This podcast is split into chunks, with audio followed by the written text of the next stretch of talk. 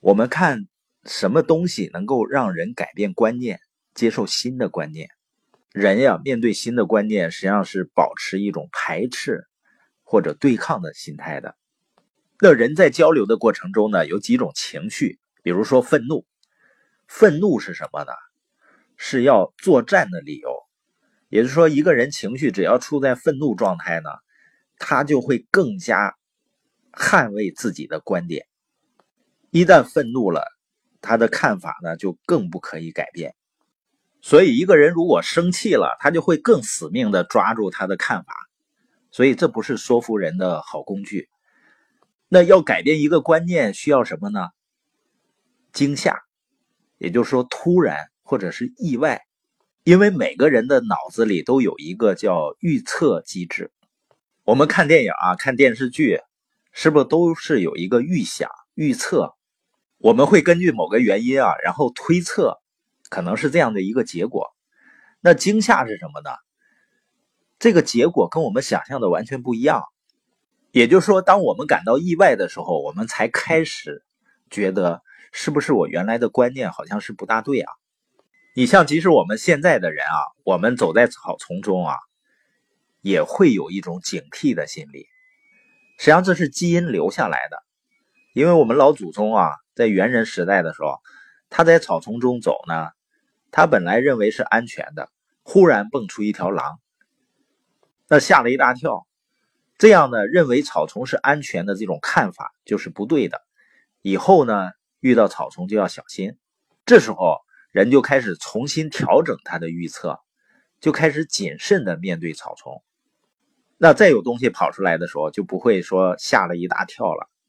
我们在听别人说话的时候啊，也是这样。都按我们固有的观念有一个既有的预测，而意外呢或者突然呢就能调整我们的预测。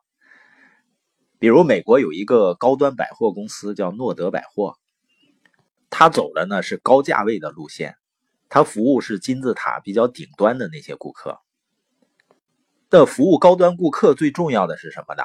那肯定是服务了，所以他也非常明确的告诉员工啊。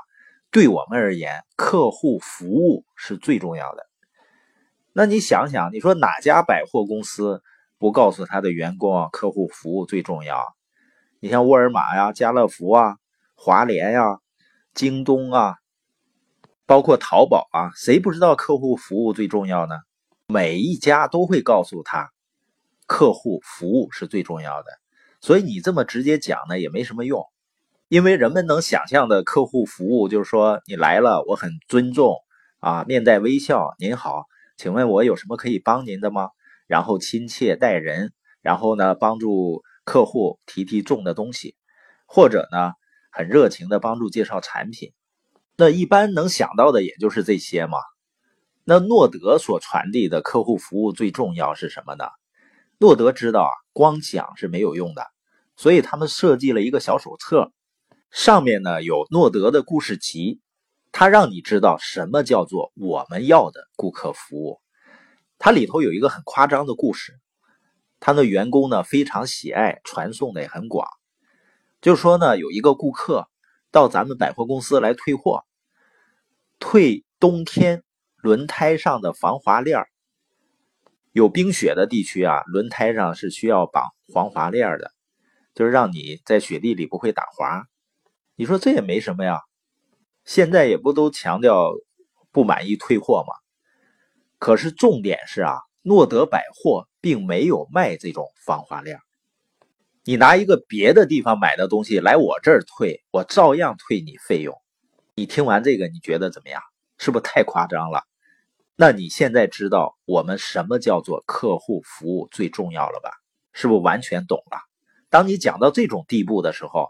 它就会松动我们以往的预测机，哦，原来这才是你要的客户服务啊！然后你就不用再多说了，这比你告诉他五十条、一百条遇到客户应该怎么做还要管用。可是呢，只要这样的一个故事非常简单，充满意外，就足以让我知道我可以做到什么地步，什么叫做你想要的客户服务。同样呢。海底捞大家都知道是吧？我不知道你去没去过。我是去吃过，印象中呢味道是不错，但是他的客户服务呢，我倒不是太深那个印象。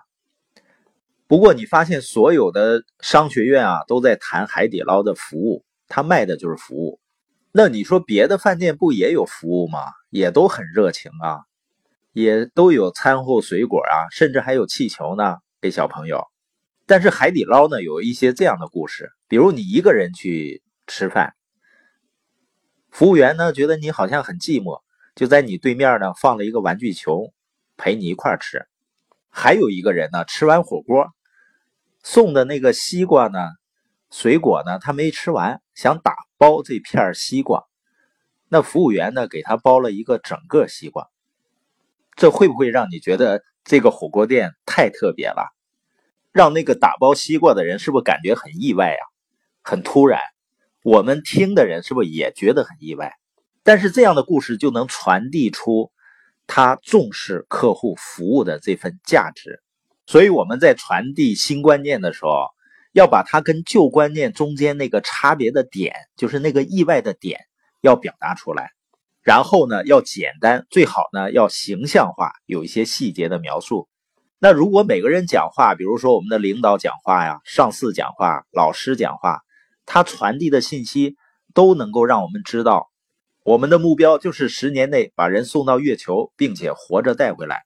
那这样的沟通会不会方便很多，也更容易理解啊？也不用念稿子了，因为稿子上往往有很多是没必要的，就是那种华丽的陈词。所以我们说。那些说了管用的话呢，一定要简单，重点突出，要有些细节能形象的把它展示出来，那就更好了。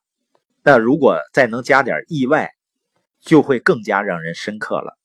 这就是我们所说的最能够让人印象深刻、最能记得住的说话的三个原则。